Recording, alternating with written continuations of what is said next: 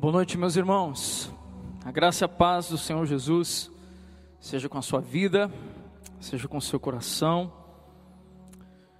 Quero agradecer ao Senhor também pela vida dos nossos irmãos que compõem a liderança da comunidade, que estão aqui também, nesse salão, todos devidamente protegidos, atendendo aos requisitos de segurança. Quero agradecer ao Senhor também pela Missão Serra, pela nossa família da fé. Agradecer ao Senhor pela minha família biológica, pela minha esposa e pelos meus filhos. E quero clamar ao Senhor que o nosso coração cultive a gratidão. Nosso coração não seja um coração que já acorda com lamúrias, coração que já acorda com ressentimentos, com angústias, um coração que permite que os nossos lábios sejam rápidos em falar e declarar a miséria dessa nação, a miséria desse tempo, mas que o meu coração e o seu coração sejam agradecidos ao Senhor, porque nele nós temos a redenção dos nossos pecados. Nele nós temos a redenção, a saber, a remissão dos nossos pecados.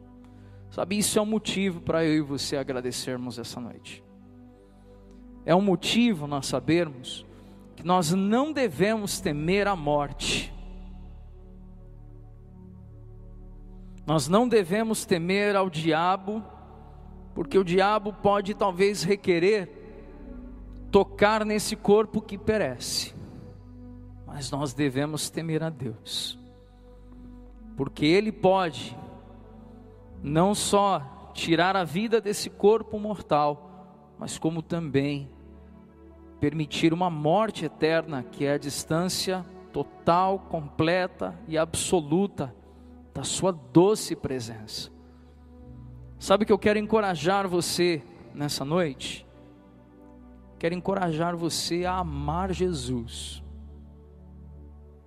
Quero encorajar você a ter um coração que, por mais que tudo à sua volta dê errado, tudo à sua volta esteja fora do lugar, mas o seu coração continua amando o Senhor. Seu coração continua apreciando a Sua presença.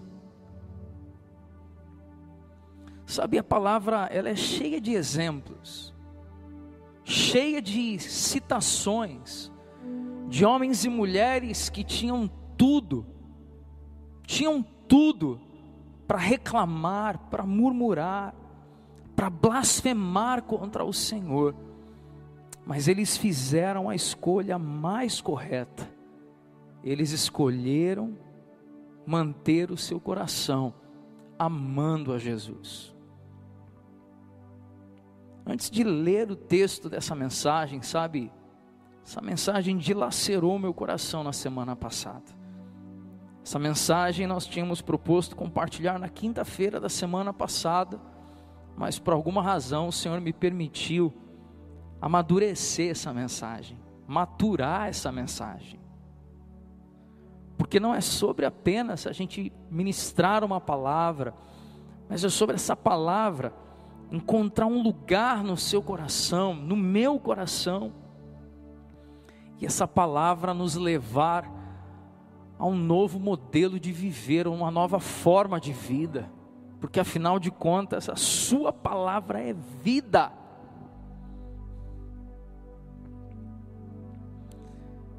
Vamos amar mais Jesus. Põe a mão no seu coração aí. Põe a mão no seu peito nesse momento onde você estiver. Quero orar mais uma vez com você. Pastor Igor já orou por nós, orou pela minha vida. Mas eu quero nesse momento dirigir a nossa oração que você diga algo aí na sua casa. Não apenas nós proclamando algo daqui até você, mas você possa abrir os seus lábios para a audiência de um só homem, a um novo e vivo caminho para o trono da graça de Deus. E você pode entrar na sala do trono. Você pode entrar no Santíssimo Lugar.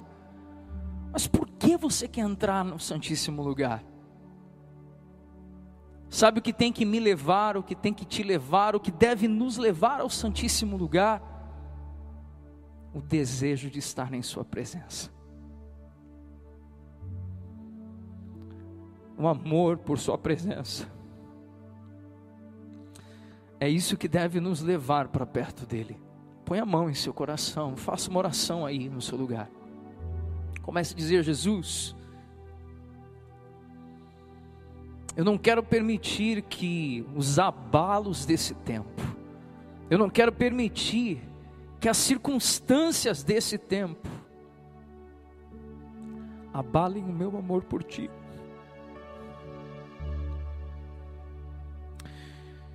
Eu não quero permitir que as circunstâncias externas mudem a minha essência de devoção por Ti. Se for para mudar, Senhor, que a gente mude para melhor.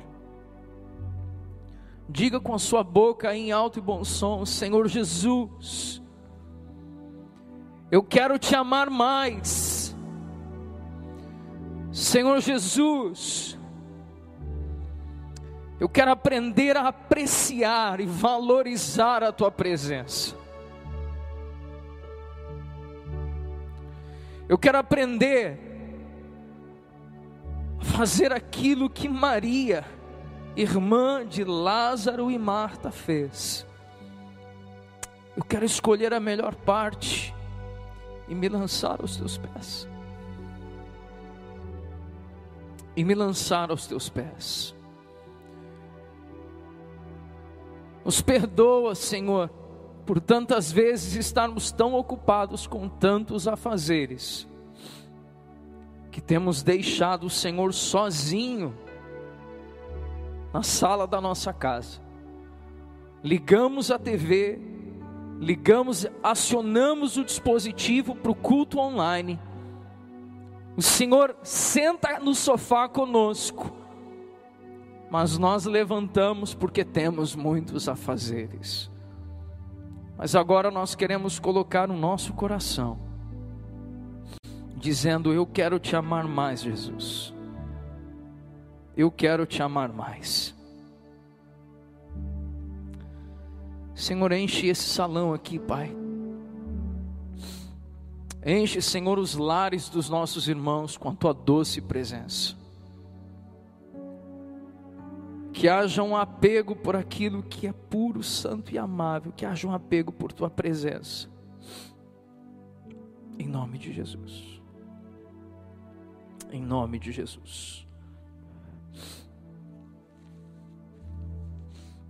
Quero compartilhar uma palavra essa noite sobre a diferença entre um termômetro e um termostato. E como referência para a nossa leitura, abra sua Bíblia no Salmo 119. Salmo 119, no verso de número 33. Salmo 119, verso 33. E a palavra do Senhor nos diz assim: Ensina-me os teus decretos, ó Senhor, e os guardarei até o fim. Dá-me entendimento, e obedecerei a tua lei, todo o coração a porei em prática. Faze-me andar em teus mandamentos, pois neles tenho prazer. Dá-me entusiasmo por teus preceitos, e não pela ganância Desvia meus olhos das coisas inúteis e restaura-me por meio de tua palavra. Confirma a teu servo a tua promessa que fizeste aos que te temem. Afasta-me de meus caminhos vergonhosos, pois teus estatutos são bons. Anseio por obedecer às tuas ordens. Restaura minha vida por tua justiça. Amém. Sabe como palavra para essa noite? Quero trazer um entendimento sobre a diferença entre um termômetro e um termostato. E nós precisamos periodicamente, nós carecemos de um coração que seja aquecido pela presença do Senhor. Sabe, nós precisamos periodicamente parar e avaliar como está a temperatura do nosso coração. Sabe, nós daqui, na Missão Serra, equipe pastoral, a liderança, nos últimos dias, o Senhor tem falado com todos nós sobre a importância de mantermos um coração em brasas, um coração aquecido pela presença dEle.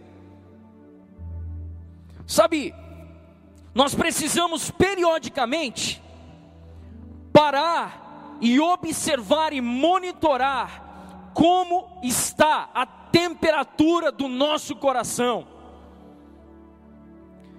E sabe por que a palavra então de hoje, termômetro ou termostato? Eu me recordo que quando eu era criança, algumas coisas eram muito comuns na minha época e estão muito claras na minha memória.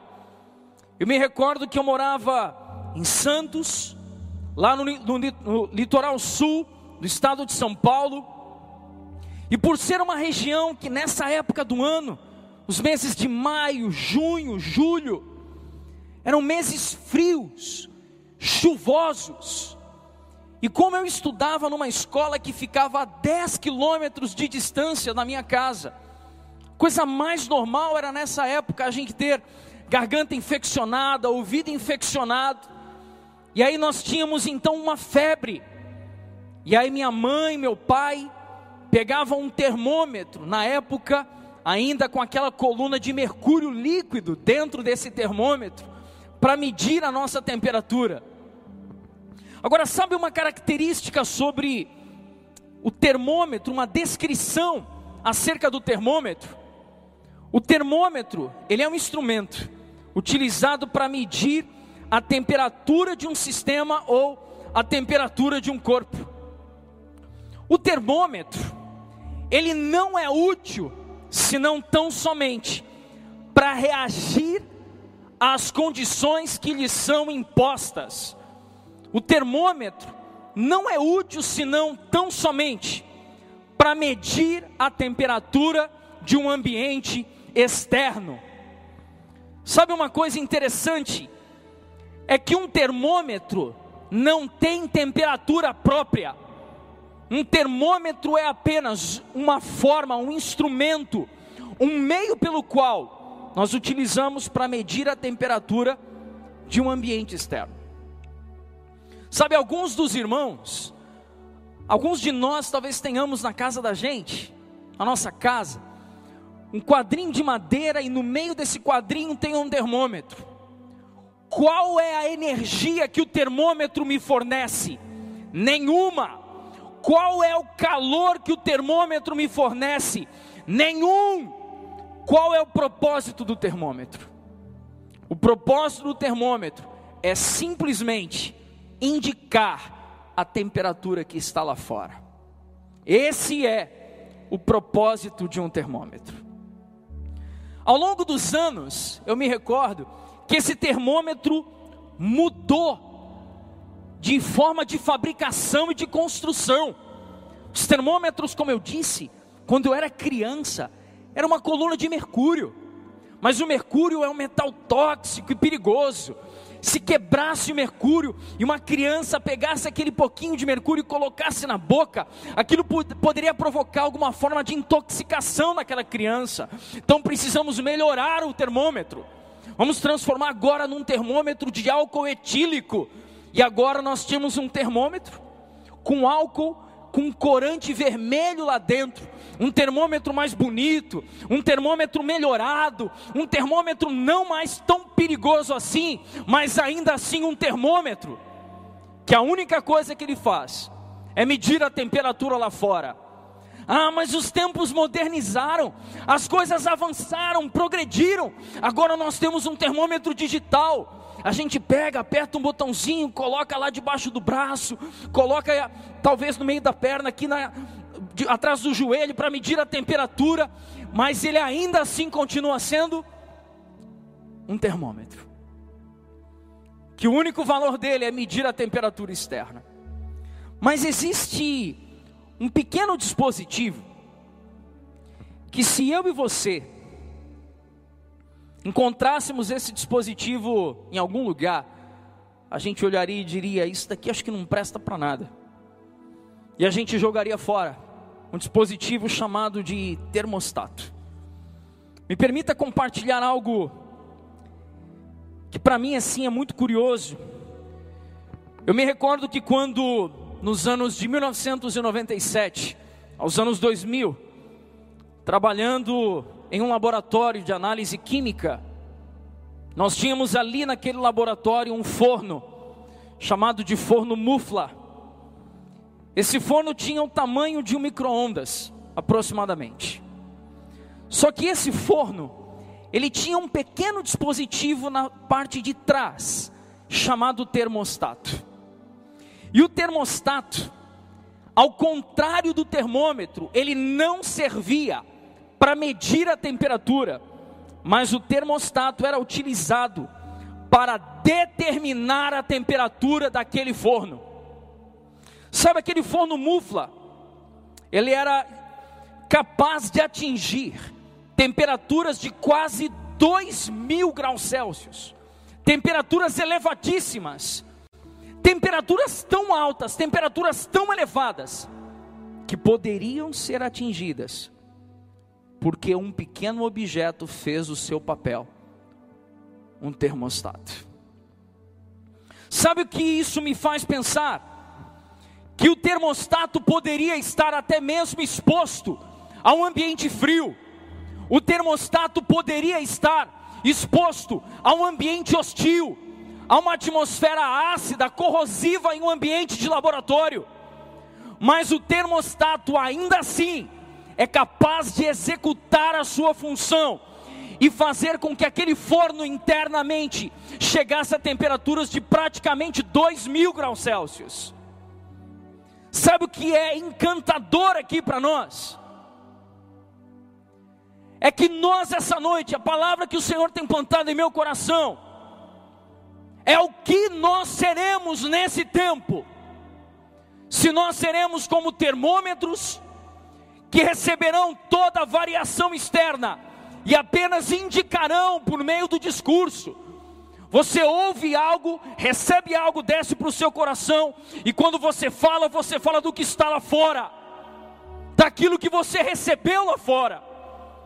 Ou nós seremos como um termostato que, embora haja frio lá fora, um pequeno movimento do termostato é capaz de fazer subir a temperatura até uma temperatura de quase 2 mil graus Celsius. Sabe, diante disso, eu quero liberar uma palavra para o seu coração.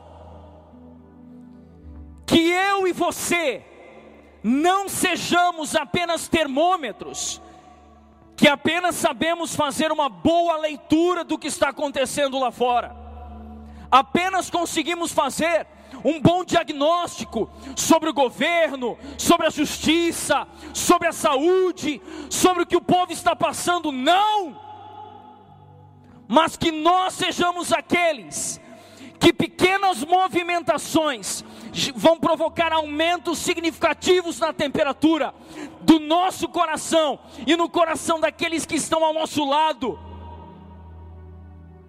Que nós sejamos esses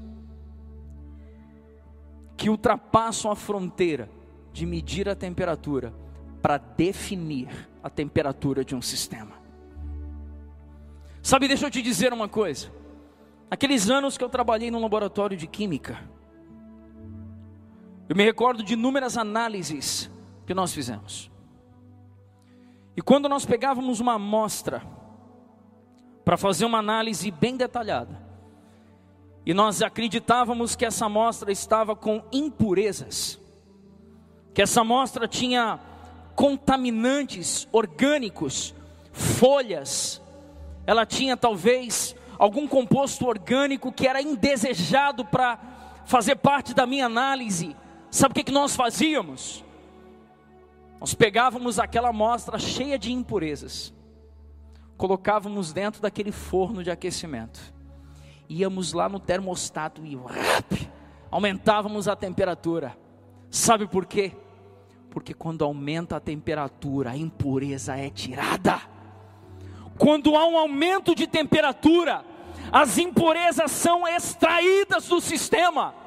Quando eu e você nos posicionamos como termostato, quando nós nos posicionamos de forma aquecida e acalorada, nós estaremos santificando o ambiente, estaremos santificando o nome do Senhor no ambiente. E diante disso, eu quero trazer aqui algumas lições que o salmista deixa para nós. A mensagem de hoje é curta, porque nós queremos compartilhar também aqui, ter um bate-papo com os irmãos. Mas eu quero trazer aqui um paralelo. Sabe, quando eu estou lecionando as minhas aulas de química, eu às vezes brinco com os meus alunos de que na química a gente cria alguns conceitos aos pares. São sempre pares, dois conceitos juntos. Quando a gente pega uma substância, a gente vai e diz assim: olha, ou essa substância é simples ou ela é composta. Quando a gente olha um sistema, ou a gente diz, ou isso é uma substância pura, ou isso é uma mistura. Quando a gente olha uma reação química acontecendo, a gente diz, ou ela libera energia, é exotérmica, ou absorve energia, é endotérmica, sempre aos pares, sempre de dois a dois. E o salmista, curiosamente, quando ele escreveu Salmo 119, de 33 a 40, se você observar, ele vai criando pares de conceitos. Sabe qual é o primeiro par conceitual que o salmista nos ensina aqui?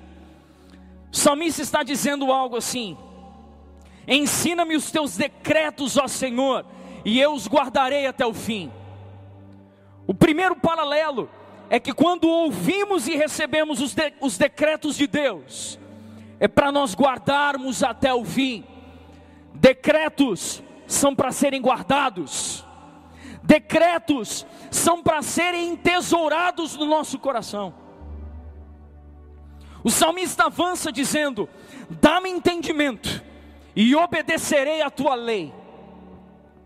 Sabe, o entendimento não é para ensoberbecer o nosso coração.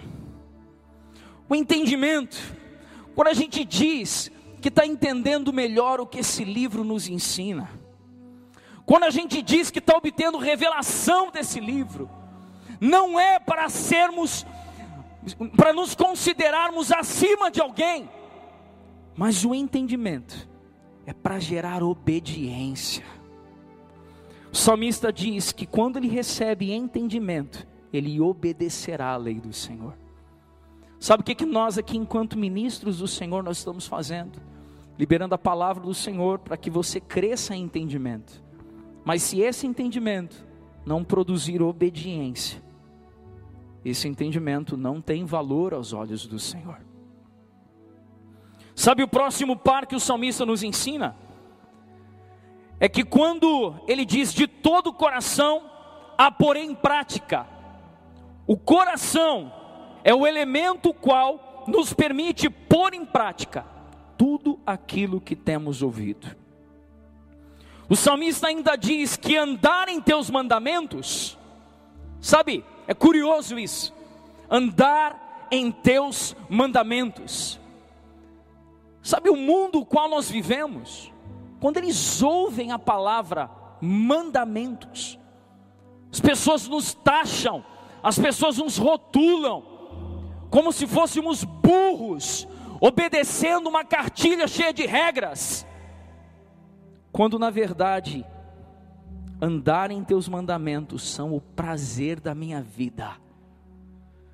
Você pode dizer isso aí na sua casa, você pode dizer isso onde você está. Senhor, andar em teus mandamentos são o prazer da minha vida. Andar em teus mandamentos abastecem o meu coração. O salmista avança dizendo aqui mais um par de conceitos aqui.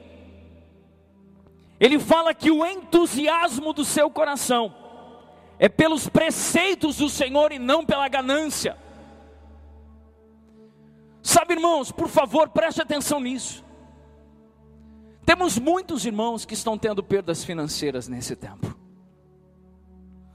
Temos muitos irmãos que hoje têm menos posses, têm menos bens do que já tiveram tempos atrás.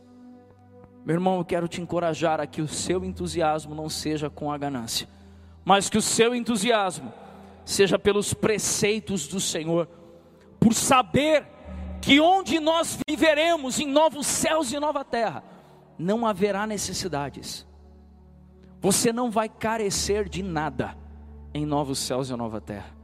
Afinal de contas, irmãos, nós não somos daqui. Nós somos forasteiros e, peregrinos, estamos atravessando esse tempo aqui. Sabe o que mais o salmista disse? Ele diz: Desvia, desvia os meus olhos das coisas inúteis e restaura-me por meio de tua palavra. O salmista está dizendo assim: Existem muitas coisas que eu ponho os meus olhos e elas são completamente inúteis. Por isso eu peço, Pai, que o Senhor me restaure. Mas a restauração verdadeira só é possível por meio de Sua palavra. O salmista também diz: Afasta-me de meus caminhos vergonhosos. Sabe o que são caminhos vergonhosos? Eu me recordo de quando Paulo, dizendo a Timóteo, Apresenta-te a Deus como obreiro aprovado, que não tem do que se envergonhar e que maneja bem a palavra da verdade. Sabe o que são caminhos vergonhosos? São aquelas coisas que nós fazemos, pensamos, vivemos, que se alguém postasse nas redes sociais, a gente ia passar um bom tempo trancado em casa, porque nós teríamos vergonha de aparecer na rua. E sabe o que o salmista está pondo aqui para nós? Ao invés desses caminhos vergonhosos, Senhor, os teus estatutos são bons, e eles são o meu trilho, eles são o eixo pelo qual, se eu estiver posicionado nesse trilho, eu não vou errar o alvo. E por fim, o salmista coloca o último par de princípios no verso 40 para nós dizendo assim: obedecer às tuas ordens, é isso que restaura a minha vida. Obedecer às ordens do Senhor, é isso que gera restauração na nossa vida. Sabe, irmãos, concluindo essa palavra, eu quero lançar aqui algo para o meu coração e para o seu coração. Sabe, uma das coisas que, diante dessas palavras do salmista, nós vemos aqui um homem que está diante de uma dicotomia, está diante aqui de duas opções. E as opções a qual esse homem se encontra é viver com a sua cultura e com seus valores, viver como termômetro. Ou esse homem pode mudar completamente o curso da sua história se posicionando como alguém que não vai aceitar a frieza alheia, mas ele vai viver aumentando a temperatura do seu coração e aumentando a temperatura das pessoas que estiverem à sua volta. Entretanto, hoje à tarde, quando eu estava meditando e falando com o Senhor, o Senhor me plantou algo no coração e falou algo muito forte ao meu coração. O Senhor me disse assim, filho, honestamente as pessoas sabem de tudo isso que você vai falar. As pessoas sabem tudo isso que você está dizendo.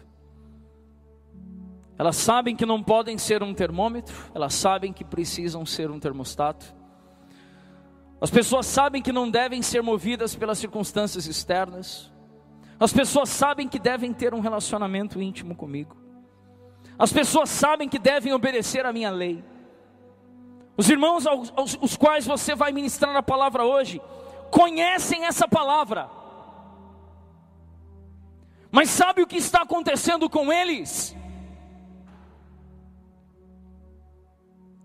Esses irmãos, alguns deles, estão esquecendo que quem os está chamando não é você.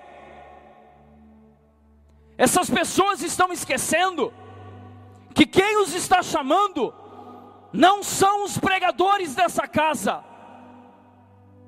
mas quem os está chamando é aquele chamado de Rabi, mestre, aquele que em Mateus 9,9, ah irmãos, perceba isso,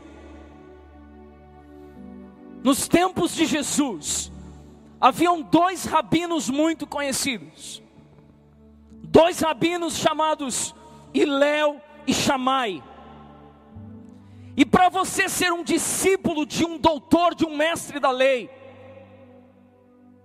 para você ser um seguidor desse mestre da lei, desse rabino, você precisava ser convidado. Para você se portar como discípulo realmente, alguém que o rabino olhasse e dissesse assim: esse daí pode fazer exatamente o que eu faço. Esse daí, esse jovem, ele pode ensinar como eu ensino, ele pode pregar como eu prego, ele pode discipular como eu discipulo. Todos os homens daquela época, dos tempos de Jesus, desejariam ser convidados para serem seguidores de um rabino. Só que Jesus aparece como um novo rabino em seu tempo. Um rabino que, segundo as Escrituras, nos ensinam, segundo a ordem de Melquisedeque, um rabino qual não teve nem princípio e nem fim de dias,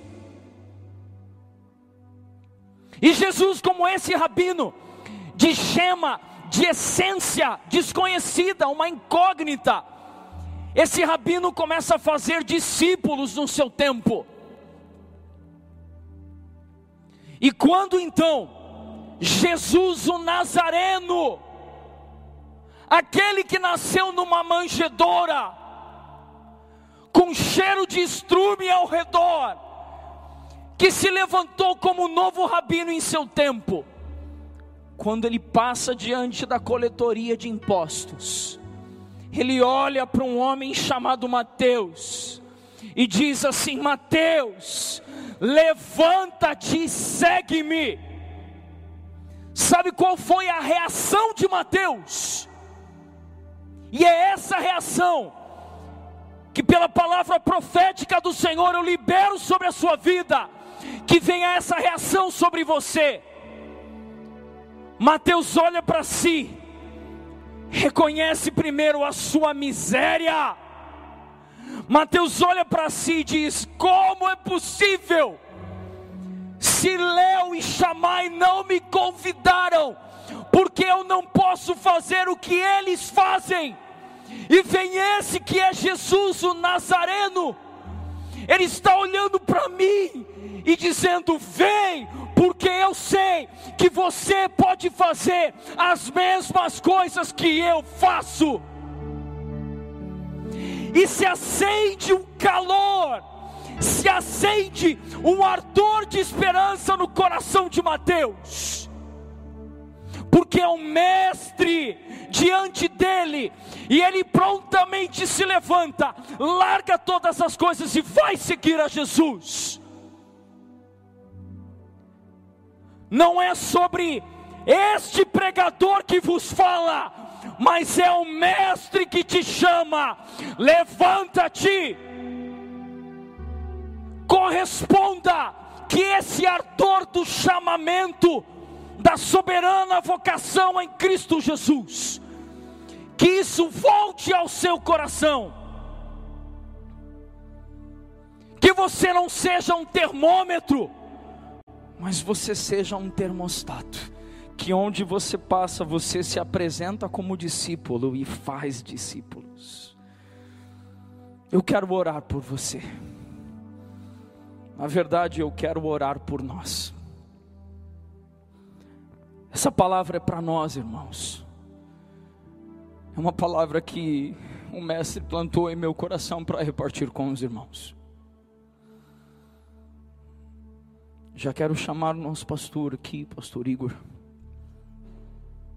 Enquanto oramos ao Senhor. Feche os seus olhos aí em seu lar. Amado Pai, queremos voltar à simplicidade de corresponder ao teu convite, assim como Mateus imediatamente jogou tudo no chão, levantou e seguiu a ti, Jesus. Não queremos ser aqueles que medem e acusam a temperatura externa, mas queremos ser aqueles que influenciam, Pai. As pessoas olham para nós e digam assim: acaso não é este como um tição tirado do fogo? Senhor, dá-nos, Pai, um reaquecer da paixão por Ti, do amor por Sua presença, de olhar a Ti, olhar para Ti e dizer: Ei, é o Mestre, eu preciso segui-lo.